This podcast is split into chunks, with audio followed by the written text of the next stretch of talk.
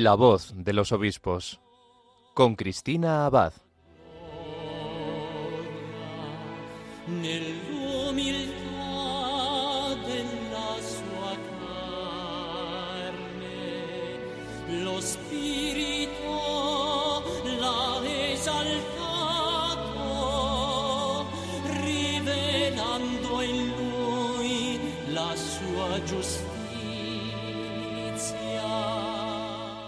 Buenas noches, querida familia de Radio María. Un cariñoso saludo de quien les habla, Cristina Abad. Bienvenidos a este nuevo programa de La Voz de los Obispos. Como cada 15 días nos reunimos aquí en la emisora de la Virgen para acercarnos un poco más a nuestros obispos, conocer las experiencias de su ministerio, sus mensajes y sus noticias. Precisamente esta ha sido una semana de noticias de nuestros obispos, ¿verdad? Porque desde el lunes hasta el viernes nuestros obispos españoles han mantenido su asamblea plenaria. El pasado lunes, el presidente de la Conferencia Episcopal Española y arzobispo de Barcelona, el cardenal Juan José Omella, pronunciaba su discurso inaugural, al que siguió la alocución del nuncio apostólico en España, Monseñor Bernardito Auza, y el viernes el secretario general de la Conferencia Episcopal Española daba a conocer en rueda de prensa las conclusiones de los asuntos en los que han trabajado los obispos españoles durante esta semana. Bueno, pues por este motivo hoy tendremos un programa especial sobre esta asamblea plenaria que han mantenido nuestros prelados. Y digo especial también porque este mes de abril ha sido un mes en el que hemos celebrado varias efemérides importantes de quien fue pues también un obispo, un obispo de Roma, precediendo al Papa Francisco. Estamos refiriéndonos a nuestro querido y difunto Papa Benedicto XVI. Y es que el pasado 16 de abril recordábamos el día de su nacimiento. Este año ya habrá celebrado su cumpleaños desde el cielo. Pero es que además, días después, el 19 de abril fue la fecha en la que fue elegido Papa, concretamente en el año 2005. Y además, mañana, 24 de abril, pues también celebramos la fecha de la entronización de Benedicto XVI como Papa. Una ceremonia bellísima. La Providencia me concedió el regalo además de poder estar allí en persona. Recuerdo que fui con mi madre y bueno, sin palabras, fue súper emocionante. Una celebración que sin duda quedará siempre en nuestro corazón y en los corazones de toda la Iglesia. Bien, pues a solo unos meses de la partida al cielo de Benedicto XVI, nuestra segunda parte del programa va a estar dedicada a escuchar alguna de las voces de nuestros obispos sobre el Papa Benedicto XVI. Una oportunidad para palpar de cerca las huellas que Benedicto XVI ha dejado en nuestro episcopado español. Pues vamos a pedirle a la Virgen, como siempre, que nos acompañe y de su mano comenzamos la voz de los obispos.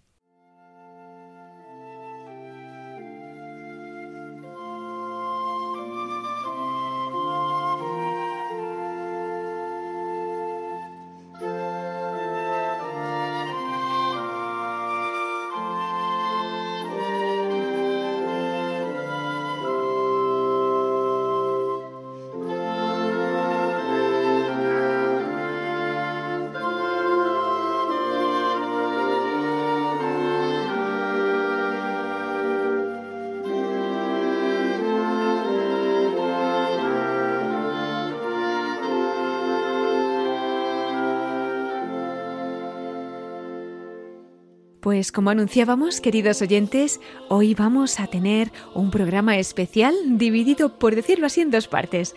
En primer lugar, vamos a dar a conocer los asuntos que han ocupado las reflexiones de nuestros obispos esta semana durante su asamblea plenaria. Y por otro, vamos a escuchar, como decíamos, a algunos de nuestros obispos destacando algunos aspectos del difunto Papa Benedicto XVI con motivo de las efemérides que recordábamos en este mes de abril, su cumpleaños, su elección como Papa en 2005 y ya mañana recordaremos también su entronización como sumo pontífice. Bueno, pues en primer lugar vamos a recordar algunos de los puntos clave que han tratado nuestros obispos españoles en la Asamblea Plenaria.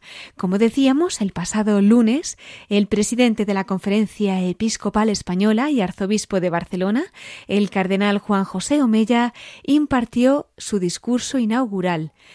Antes de nada vamos a recordar que todos los discursos, los vídeos y toda la información está en la página web de la Conferencia Episcopal Española. Así que como aquí no va a dar tiempo a todo, si alguno de nuestros oyentes está interesado, ya sabe que puede visitar esta web y que tiene ahí toda la información íntegra. Bien, y dicho esto, ¿qué podemos destacar de aquel discurso inaugural del cardenal Omeya el pasado lunes? Pues en un primer momento vamos a recordar que el cardenal Omeya y también lo hizo Monseñor Auza, nuestro nuncio apostólico, dedicaron sus primeras palabras precisamente al difunto Papa Benedicto XVI. Lo recordaron con memoria agradecida y también expresaron su profundo agradecimiento a Dios, decían, por el décimo aniversario del inicio del pontificado del Papa Francisco. Pues con este preámbulo el presidente de la Conferencia Episcopal Española desarrolló su discurso en cinco partes.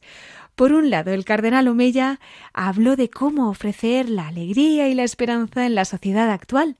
Además, subrayó que la Iglesia en España quiere ser fiel al envío misionero. Les contamos también que el purpurado reflexionó sobre cómo acompañar a los laicos en la misión evangelizadora.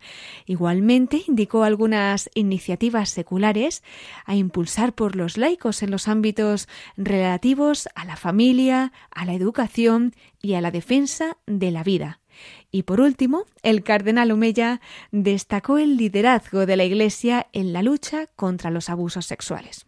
Bueno, pues vamos por partes. El cardenal Omeya apuntó en su discurso inaugural ante la pregunta que uno puede hacerse sobre si sigue teniendo el hombre moderno capacidad para creer en la resurrección, que la respuesta es rotundamente sí, nos decía el presidente de la Conferencia Episcopal Española. En su opinión, estamos viviendo el inicio de una nueva primavera del espíritu. Vamos a escuchar ese corte. En medio de este mundo, la resurrección de Jesús es la prueba de que tiene sentido una vida entregada a Dios y a los hermanos hasta la muerte. Jesucristo, a través de cada uno de nosotros, tiene sed ese encuentro con los hermanos y hermanas que sufren, que buscan sentido, paz y felicidad, aquellos que están perdidos o atados con todos aquellos que experimentan la insatisfacción ante un mundo que no es el paraíso. Dios nos invita a ser testigos gozosos de la resurrección. Nuestro mundo necesita que los cristianos vivamos con humildad y sin complejos el gozo pascual, regalo del resucitado. Y entre otras cosas, el presidente de la Conferencia Episcopal Española, el cardenal Juan José Omella, resaltó en su discurso inaugural de la Asamblea Plenaria que uno de los retos más importantes es la formación de los seminaristas y ministros ordenados. Y en este sentido el purpurado aseguraba que los obispos van a seguir trabajando en el importante servicio de formar y cuidar a sus pastores. Por otra parte, el cardenal Omeya se refería también a la tarea de los laicos, señalando que la plenitud de su compromiso es la transformación cristiana del mundo, decía. Y para ayudarlos a redescubrir esta misión, el cardenal Omeya recordó que los obispos han publicado el documento El Dios fiel mantiene su alianza, un documento, ¿verdad?, que también se ha presentado en las distintas diócesis y que sin duda pues ilumina a la luz del magisterio de la Iglesia tantos temas actuales de nuestra sociedad.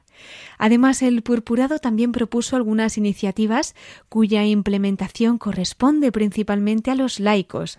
Una de ellas, nos decía el cardenal Omeya, es proponer la familia como fuente de cohesión social y de vida.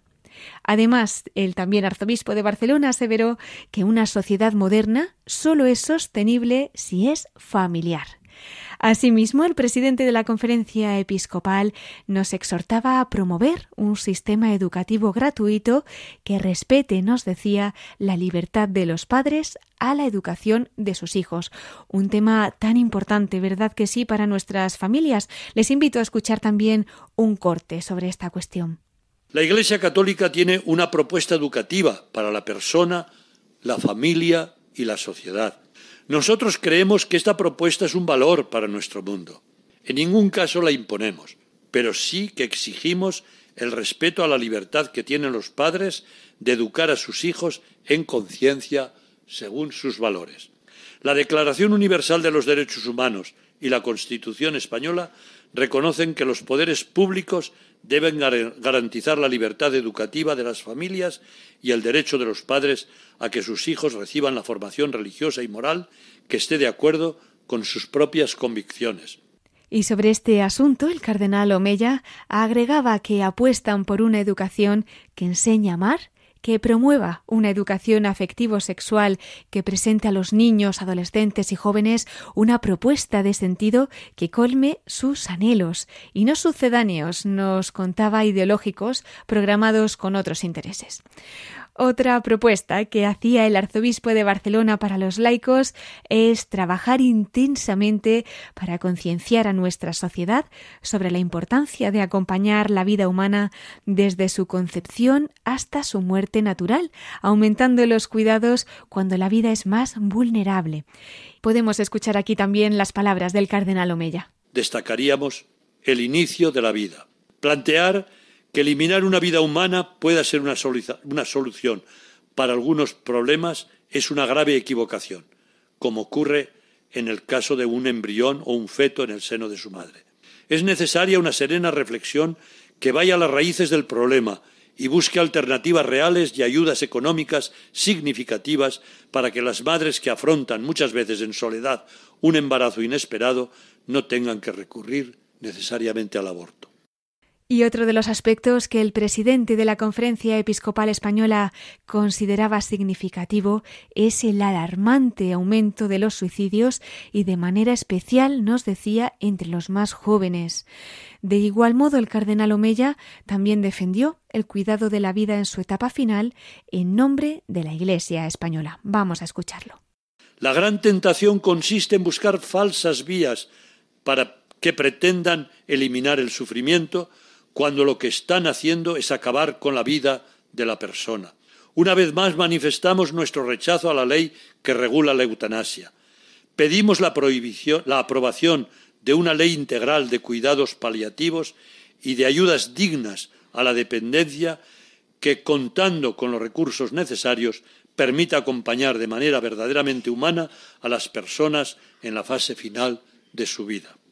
Por otra parte, el cardenal Omeya reiteraba la petición de perdón a las víctimas de los abusos sexuales y aseguraba el compromiso de la Iglesia en España en la protección de menores y en la prevención de esos abusos.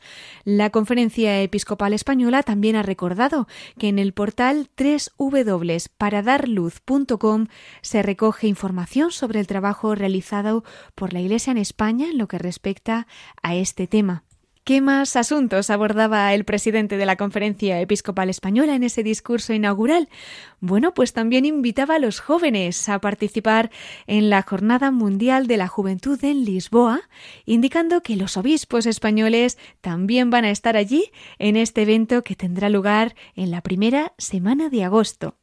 Y ya finalmente, el presidente de la Conferencia Episcopal Española hacía un llamamiento a la oración por la paz y por el fin de las guerras en Ucrania y en tantos lugares del mundo que están afectados por los diversos conflictos. Pues hasta aquí un resumen de lo que fue el discurso inaugural del cardenal Omeya, al que siguió el del nuncio apostólico en España, el de Monseñor Bernardito Aguza. Entre otras cosas, el nuncio de su santidad comentó que el programa de esa asamblea pues recogía aspectos significativos de la vida de fe y del compromiso de la Iglesia en España en el contexto de la vida de la sociedad de hoy. Entre otros asuntos, Monseñor Auza resaltó la importancia de la devoción popular Y en este sentido él contaba que el ambiente de Semana Santa del que había podido participar en los últimos dos años pues había sido muy significativo en la piedad religiosa que constituye el patrimonio vivo de la fe. Una teología popular nos decía que nos lleva a todos, también a los indiferentes, a una realidad que simultáneamente nos supera y llena nuestros corazones. Otro de los temas que destacaba el nuncio de su santidad es el de la visita apostólica realizada a los seminarios en España. Podemos escuchar también sus palabras. Considerando el número de nuestros seminarios, prácticamente 100 seminarios, la visita ha sido larga e intensa.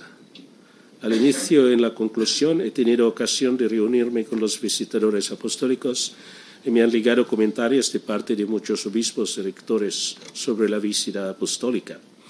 Creo poder sintetizar todo afirmando que la grandísima mayoría, si no todos, me han expresado profundo aprecio por la simpatía y la bondad de los visitadores apostólicos.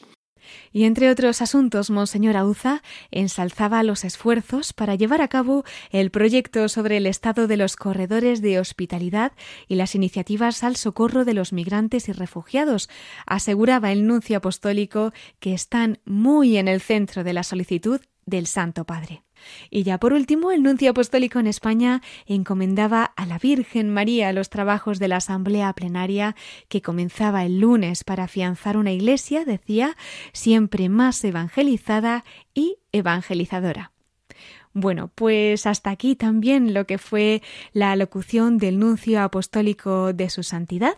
Y compartimos también con ustedes que otro de los momentos importantes para nuestros obispos en esta semana tuvo lugar el miércoles, y es que los obispos españoles salieron de la sede de la Conferencia Episcopal Española para peregrinar a la colegiata de San Isidro, Allí celebraron una misa del peregrino con motivo del Año Santo en honor al patrono de Madrid, coincidiendo con los 40 años del aniversario de su canonización.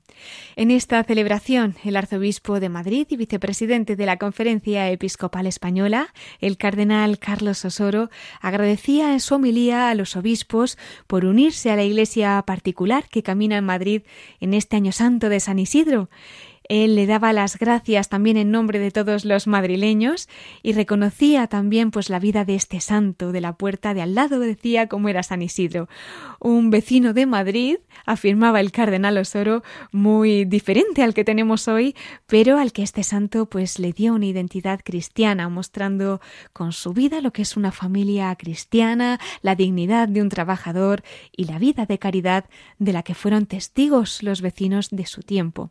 Por su el cardenal Omeya también dirigió unas palabras finales poniendo a San Isidro y también a su esposa, a Santa María de la Cabeza, como ejemplo de modelo de familia y de trabajo esforzado, responsable y confiado en la providencia del Padre. Qué bonito, ¿verdad?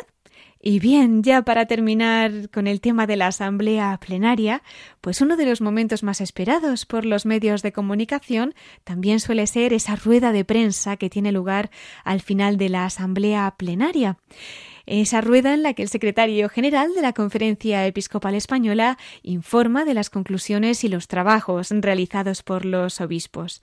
Fue el viernes en la sede de la Conferencia Episcopal Española y vamos a ver algunos de los aspectos principales que abordó el secretario general de la Conferencia Episcopal, Monseñor Francisco César García Magán.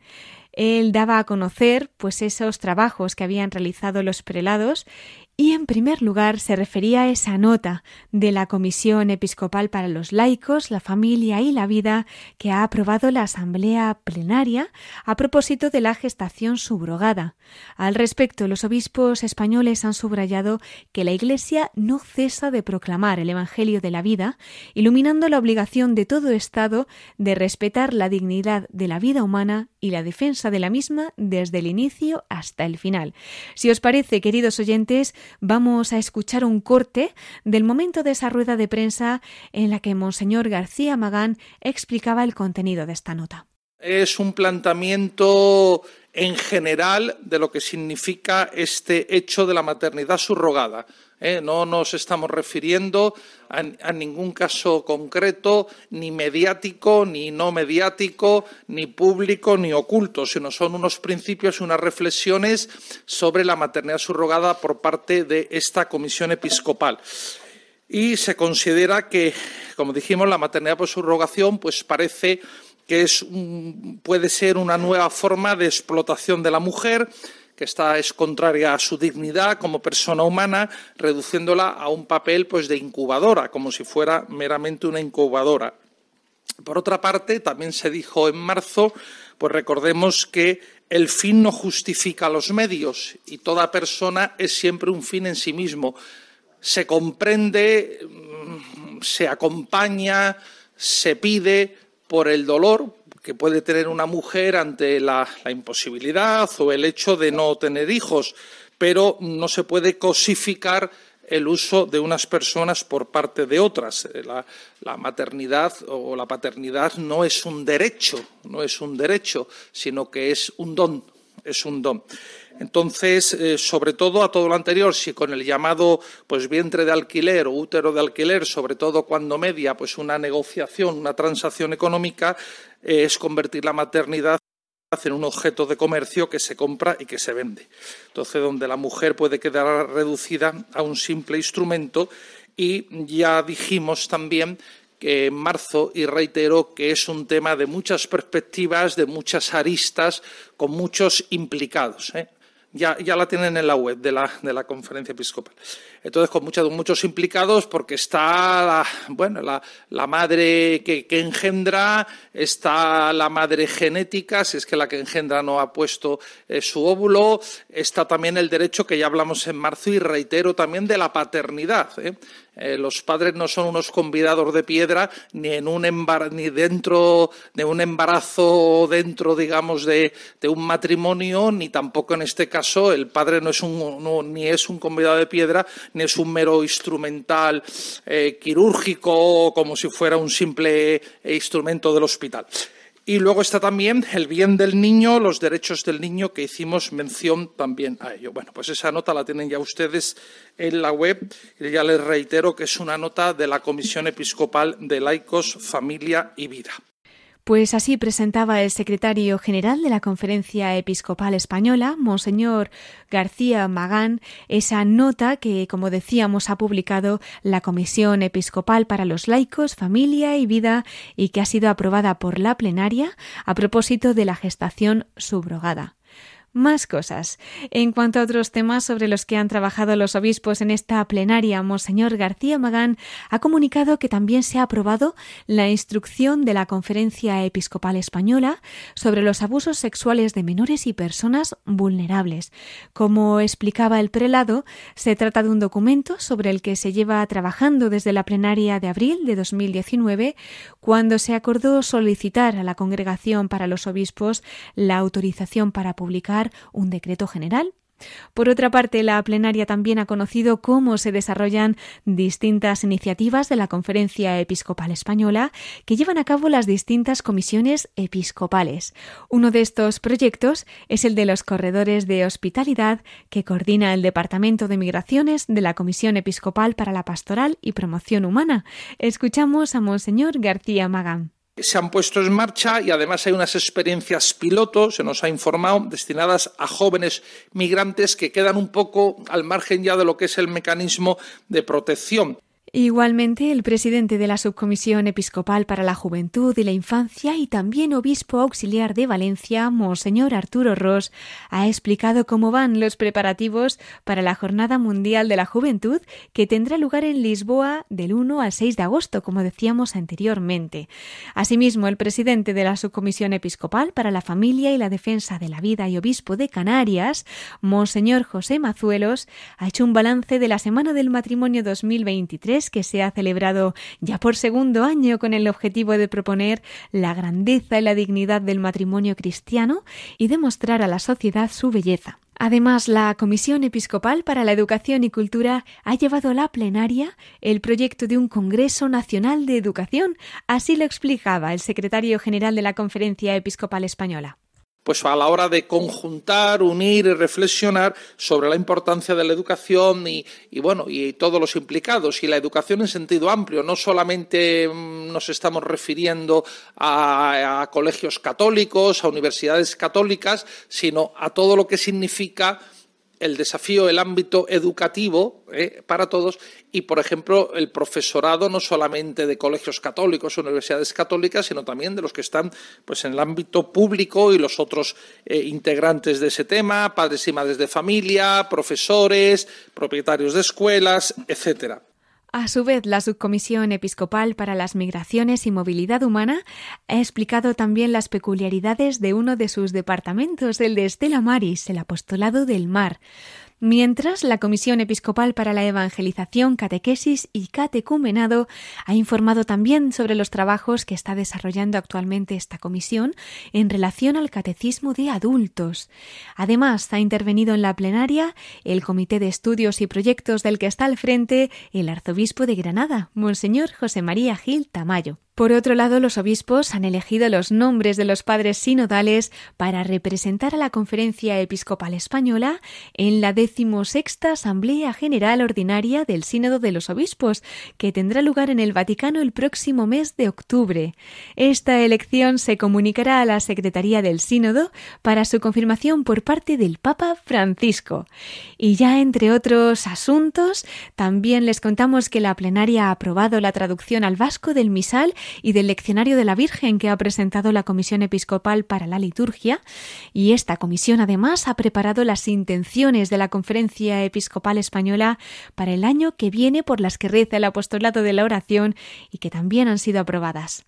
Bueno, de todos modos, como decíamos, toda esta información, vídeos, discursos, ruedas de prensa, pues está en esa web de la conferencia episcopal a la que seguimos invitando a consultar si quieren algunos de nuestros oyentes pues andar un poquito más en todos estos detalles. Y lo que sí quería pues es agradecerles a todos los que durante estos días han estado encomendando a nuestros obispos y han pedido por los frutos de esta asamblea plenaria. Gracias a todos de todo corazón. Y ahora para reposar un poco toda esta información densa, ¿verdad? Y para meditar también sobre este abanico de temas actuales sobre los que han dado a conocer diversos aspectos nuestros obispos españoles, los invito a escuchar esta canción. Enseguida continuamos en nuestra segunda parte del programa con algunas de las voces de nuestros obispos en la sección que vamos a dedicar al difunto Papa Benedicto XVI.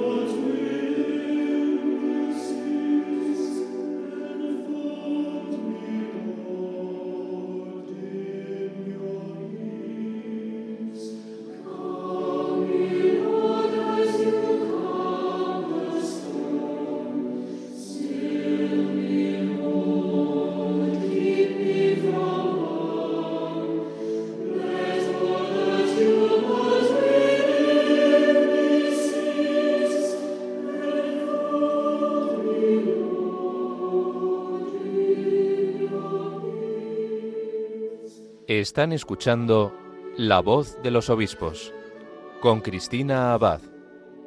Radio María.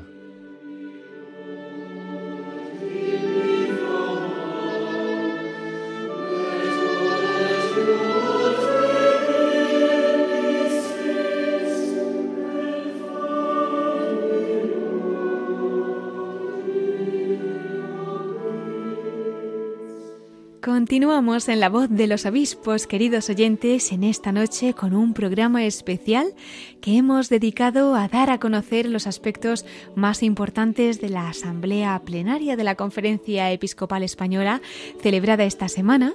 Y tenemos también ya esta segunda parte que vamos a comenzar dedicada a nuestro querido difunto Papa Benedicto XVI. Y es que recordamos que este mes de abril hemos celebrado varias efemérides importantes suyas. El pasado 16 de abril recordábamos el día de su nacimiento. Unos días después, el 19 de abril, fue la fecha en la que fue elegido Papa, concretamente en el año 2005. Y además mañana, 24 de abril, pues también recordamos la fecha de su entronización como Papa, como sumo pontífice. Parece que fue ayer, ¿verdad?, cuando en el mundo entero nos conmovíamos ante la noticia de la partida al cielo de Benedicto XVI, aquel 31 de diciembre, días en los que estuvo la Iglesia unida en oración. Algunos tuvimos el don de poder acercarnos a Roma a orar ante sus restos mortales, de participar de la oración de una Iglesia unida que daba continuas gracias a Dios por el ministerio petrino de Benedicto XVI y todo lo que ha supuesto para la Iglesia. Como en las diversas partes del mundo nuestros obispos españoles enseguida publicaron mensajes unidos en oración y en acción de gracias por él, ¿verdad? Vamos a recordar ahora parte de ese mensaje que como presidente de la Conferencia Episcopal Española nos dejaba el cardenal Juan José Omella.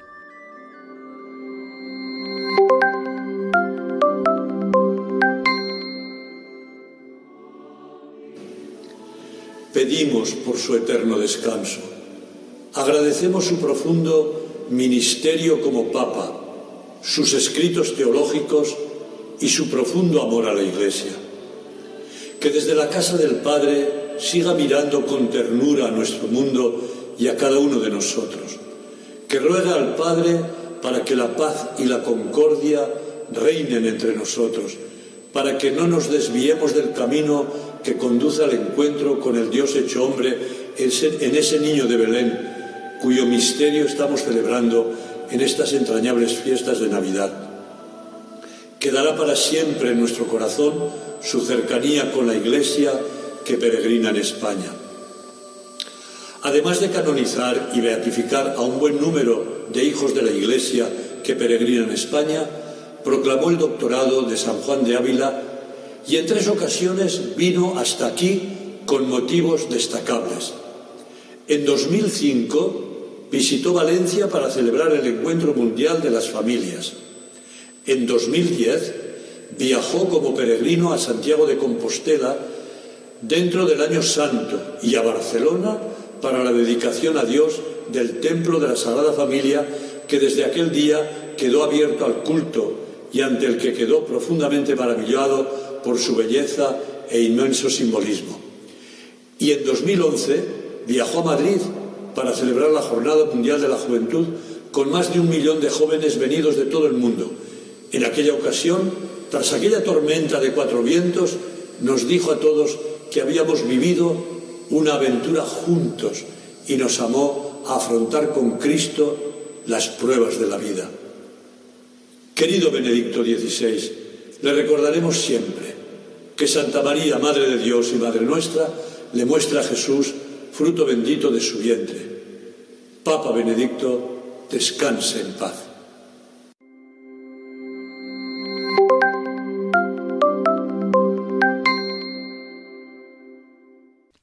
Eran los deseos del presidente de la Conferencia Episcopal Española, el cardenal Juan José Omella, tras la muerte del Papa Benedicto XVI.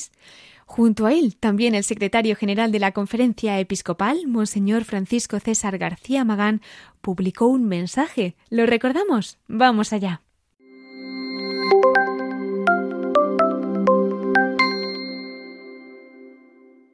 Al recibir la triste noticia del fallecimiento de su santidad, el Papa emérito Benedicto XVI, son dos los sentimientos que nos surgen a a todos los cristianos. En primer lugar, pues pedir a Dios por su descanso eterno para que el buen pastor haya concedido a este Papa, buen pastor, pues el descanso eterno que merece. y por otra parte un sentimiento de gratitud también al Señor por la vida, por el ministerio del Papa Benedicto XVI. Un pontificado no largo en el tiempo, ocho años, no llegó a los ocho años, pero sin embargo intenso, intenso en magisterio, intenso en realidades pastorales. Con una vinculación especial con España, tenemos que recordarlo en este momento para mostrar nuestra gratitud al Señor, cómo están en la memoria de todos pues esos viajes del Papa Benedicto XVI a España, su viaje a Valencia con ocasión de la Jornada Mundial de las Familias, animando, exhortando a las familias, a los matrimonios, su viaje a Santiago de Compostela como un peregrino que fue a venerar los restos del apóstol, raíces de nuestra fe en, España, y en ese viaje también a Barcelona con aquella celebración, aquella misa impresionante la eh, Basílica de la Sagrada Familia, donde celebró esa misa, esa Eucaristía, con la cual quedó pues abierta al culto. Y cómo no, cómo no olvidar, cómo recordar la JMJ, la Jornada Mundial de la Juventud, en Madrid, con aquella multitud enorme de jóvenes rezando con el Papa, rezando en torno al Papa, aquella vigilia inolvidable en el aeropuerto de Cuatro Vientos, eh, con aquella adoración eucarística, con, la custodia de, de, Toledo, ocasión excepcional. ¿Cómo no recordar también con gratitud la cumbre de su magisterio? Un magisterio que no se reduce a sus tres encíclicas, Deus Caritas Es, Spes Salvi o Caritas in Veritate, sino que se extiende a su magisterio en homilías, en discursos, en, libros, su trilogía de Jesús de Nazaret, y además con esa especialidad, con ese carisma de los sabios, siendo una cumbre de la teología, ya lo era antes de ser elegido papa, antes de ser nombrado obispo, sin embargo sabiendo transmitir con la cercanía, con la profundidad del catequista. Sin duda que ha dejado una huella imborrable en la Iglesia, sin duda que se une a esa lista, a ese elenco de grandes papas de los últimos tiempos de la Iglesia, del siglo XX, del siglo XXI en lo que llevamos, y que fue una dignísima sucesión al largo pontificado de Juan Pablo II y como una preparación, como un adviento, como una alborada para el pontificado pues, de nuestro Papa Francisco. Pues que el Señor lo haya cogido en su seno elevamos nuestras plegarias por él y queda su recuerdo, queda su memoria en el corazón de todos los cristianos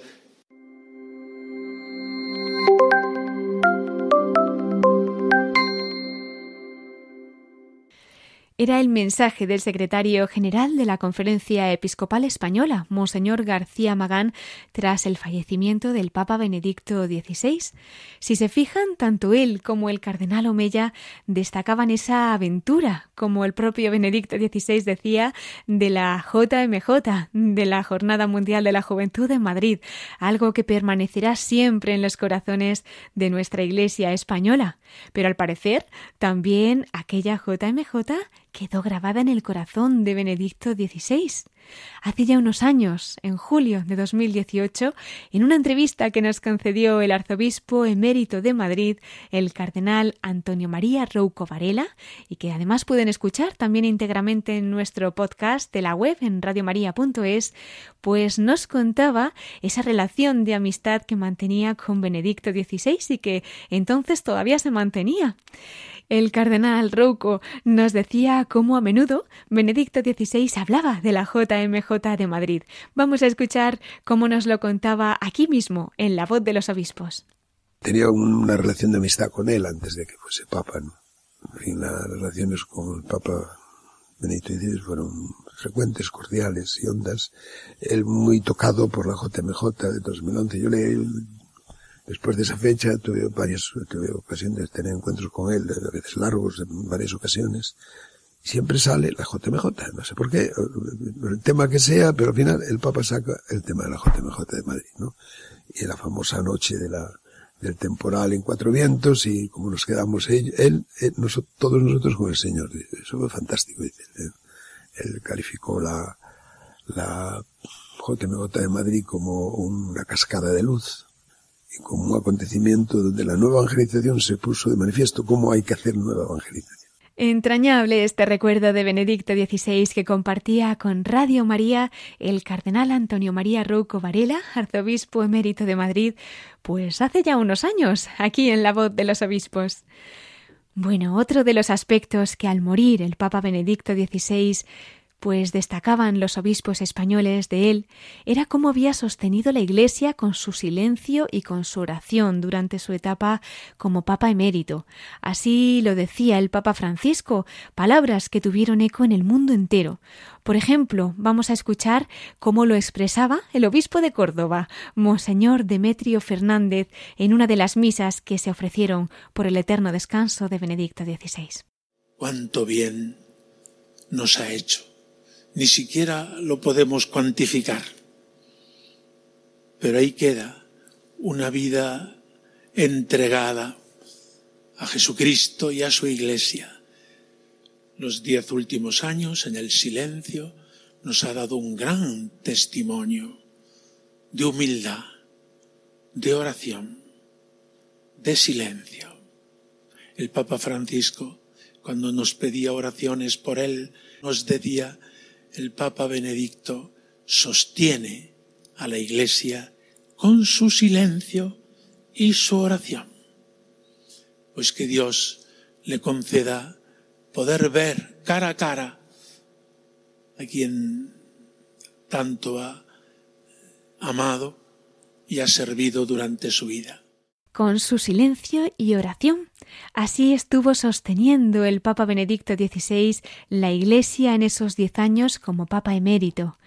Y bueno, realmente han sido muchos los comentarios de nuestros obispos españoles agradeciendo tanto, ¿verdad?, al pontífice Benedicto XVI. Entre ellos habrán podido escuchar, al menos aquí en esta emisora, al obispo de Orihuela Alicante, a Monseñor José Ignacio Munilla, que en sus programas de Sexto Continente también se ha referido en varias ocasiones, dedicando unas palabras bien emotivas de agradecimiento al Papa Benedicto XVI. Y en fin, también hemos tenido la oportunidad de conversar con otro de nuestros obispos colaboradores de Radio María, el obispo de Santander, Monseñor Manuel Sánchez Monje, a quien escuchamos además cada domingo en sus reflexiones de una luz en tu vida. Precisamente él fue uno de los primeros obispos que nombró Benedicto XVI para España. Y esta noche tenemos el regalo de que nos cuente brevemente qué ha supuesto en su vida y para la Iglesia Benedicto XVI. Pues muy buenas noches, don Manuel. Buenas noches. Qué alegría saludarle nuevamente en la voz de los obispos, esta vez unidos, ¿verdad?, en acción de gracias por el Papa Benedicto XVI. Cuéntenos, don Manuel, ¿qué recuerdo tiene de Benedicto XVI? ¿Qué guarda en el corazón de su ministerio? Pues conocí al cardenal Ratzinger personalmente en mis tiempos de estudiante en Roma. Era muy conocido el que al cardenal se le veía cruzar la plaza de San Pedro cuando iba de su casa donde vivía a la congregación de la doctrina de la fe donde era prefecto. Iba con una ropa de cura y para nada se le notaba que era cardenal y luego también atendía cuando pasábamos por allí y le saludábamos, se entretenía un rato con nosotros, con toda amabilidad, con toda sencillez. Esa sencillez y esa amabilidad ya me causó una impresión muy profunda en mis tiempos de, estudiante en Roma. Y luego, pues he tenido que, tanto en los estudios como en las clases de profesor, pues mirar y releer con atención sus escritos, porque el magisterio de, del Papa Benedicto ha sido un magisterio muy importante, mm, grande, voluminoso, pero sobre todo denso. Y por otra parte, Amusindo Alemán no es un escritor que sea complicado, sino que se le entiende con cierta facilidad. Eh, ha sido para mí muy importante su aportación en cuanto se refiere a la interpretación del Concilio Vaticano II, frente a unos que mm, se mostraban partidarios del concilio como ruptura con las épocas anteriores de la Iglesia, él se esforzó por demostrar que había que interpretar el Concilio Vaticano II en línea de continuidad con los demás concilios y con la vida de la Iglesia. Y yo creo que ahí fue una aportación muy importante y que nos orientó en un momento preciso en el que había un poco de confusión. Por otra parte, Benedicto XVI me nombró obispo de Mondoñedo Ferrol y yo creo que fui el cuarto obispo que nombró en España. Eh, dentro de sus primeros nombramientos todos y, por eso pues le guardo particular afecto porque eh, que me haya nombrado obispo pues para mí es un, hecho que me une y me vincula a él de por vida. Claro. También me llamó mucho la atención el afecto en su manera de saludar. Cuando le he saludado siempre me cogía mis manos entre las suyas me miraba como que no tuviera otro a quien mirar y otra preocupación de lo que yo le estaba contando, que él me decía a mí, aunque fuesen saludos rápidos de esos del final de una audiencia que vamos pasando los obispos presentes y tiene que ser una cosa rápida, pues también en ese momento nos demostraba a mí en concreto y eh, creo que a todos, no solo a mí, pues esta manera suya afectuosa, cariñosa de saludar, de atender, de estar pendiente de la su magisterio, pues es un magisterio de una importancia excepcional. Es, ha sido un gran teólogo y nos ha dejado una herencia muy importante, no solo en sus encíclicas, la Deus Caritas Es, la Spesalvi, la Caritas in Veritate, también en las homilías, en las audiencias, pues todo ha sido para un magisterio muy importante, de tal manera que las homilías a través del año litúrgico en sus ciclos A, B y C, están editadas por la BAC y yo tomo una referencia de ahí para preparar mis homilías en cada eh, ciclo del año litúrgico. Y por otra parte quiero eh, terminar esta pequeña ah, experiencia mía de, del pontificado de Benedicto hablando de la adoración eucarística él la introdujo y precisamente la introdujo en la JMJ de Colonia. Nadie pensaba que el, ambiente de la, una jornada mundial de la juventud, donde hay muchísimos jóvenes, pero a veces al descampado y con dificultades para arrodillarse, pues él la introdujo en, en la JMJ de Colonia y luego la viví junto a él en la JMJ de Madrid en aquella jornada que cuantos la vivimos se nos ha quedado muy grabada en el corazón.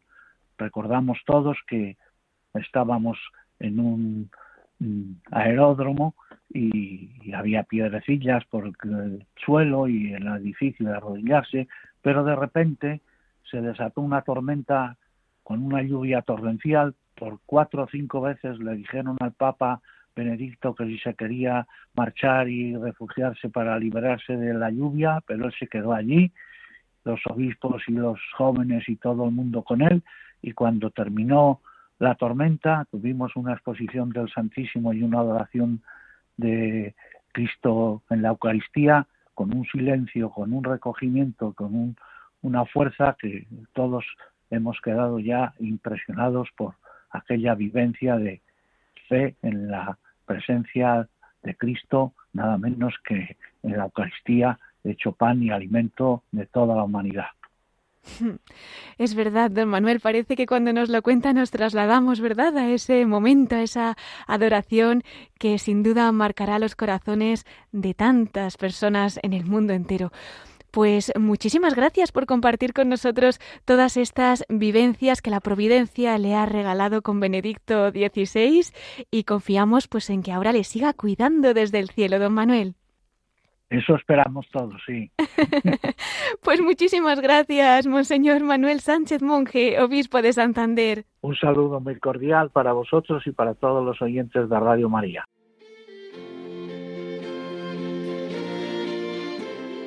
Pues agradecemos a don Manuel Sánchez Monje estas palabras que nos unen en acción de gracias por el legado de Benedicto XVI y recordando también esa experiencia eucarística que ha marcado su vida y la de tantos miembros de la Iglesia. Como no, no ha faltado en él el testimonio del obispo de Santander, esa referencia a la JMJ que manifestó la grandeza de Cristo e Eucaristía en medio de la tormenta. Y bueno, el tiempo pasa y tenemos que ir despidiéndonos, pero como siempre vamos a concluir nuestro programa desde el corazón de María. Y ya que hemos dedicado esta última parte a recordar al Papa Benedicto XVI, ¿qué les parece si recordamos alguno de los mensajes que él nos dejó para acercarnos a la Madre de Dios? El caso es que buscando alguno en español, pues he encontrado uno dedicado a la Virgen de Guadalupe. Nos lo facilita además Radio María de México. Vamos a recordar al Papa Benedicto XVI desde el corazón de María.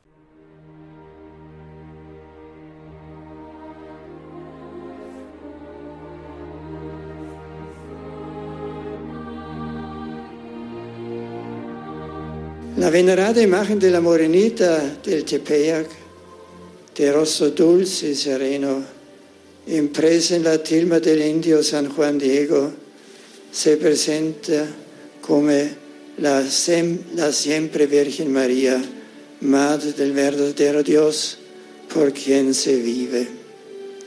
Él evoca a la mujer vestida de sol, con la luna bajo sus pies, una corona de doce estrellas, sobre su cabeza que está encinta y señala la presencia del Salvador a su población indígena y mestiza. Ella nos conduce siempre a su divino Hijo, el cual se revela como fundamento de la dignidad de todos los seres humanos, como un amor más fuerte que las potencias del mal y la muerte, siendo también fuente de gozo confianza filial, consuelo y esperanza.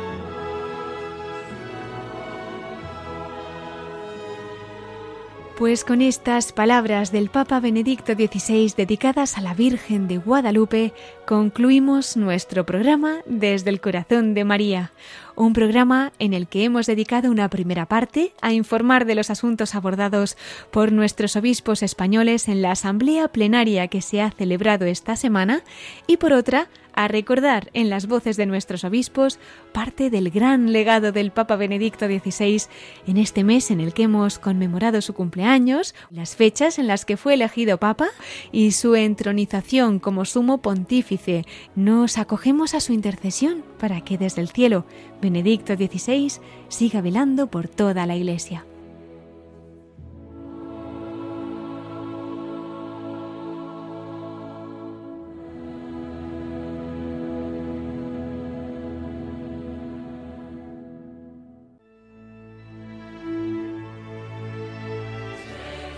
Queridos oyentes, ya llegando al final de nuestro programa, les recuerdo que pueden encontrar tanto este como todos nuestros programas en el podcast de Radio María, que los pueden pedir también llamando al teléfono 91 822 8010 o bien a través de nuestra web entrando en radiomaria.es en el apartado de pedidos de programas. Lo pueden hacer también por correo electrónico escribiendo a pedidos de programas radiomaria.es.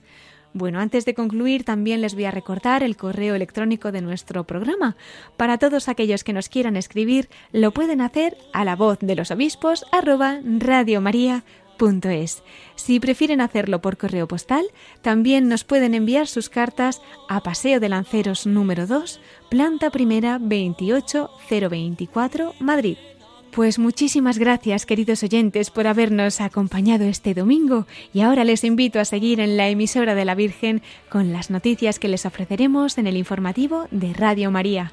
Se despide Cristina Abad. Hasta dentro de 15 días, si Dios quiere, a la misma hora, a las 9 de la noche, las 8 en Canarias. Nos volvemos a encontrar en dos semanas Hasta entonces y deseándoles que sigan pasando una feliz y bendecida Pascua, compartiendo con la alegría de María en la voz de los obispos.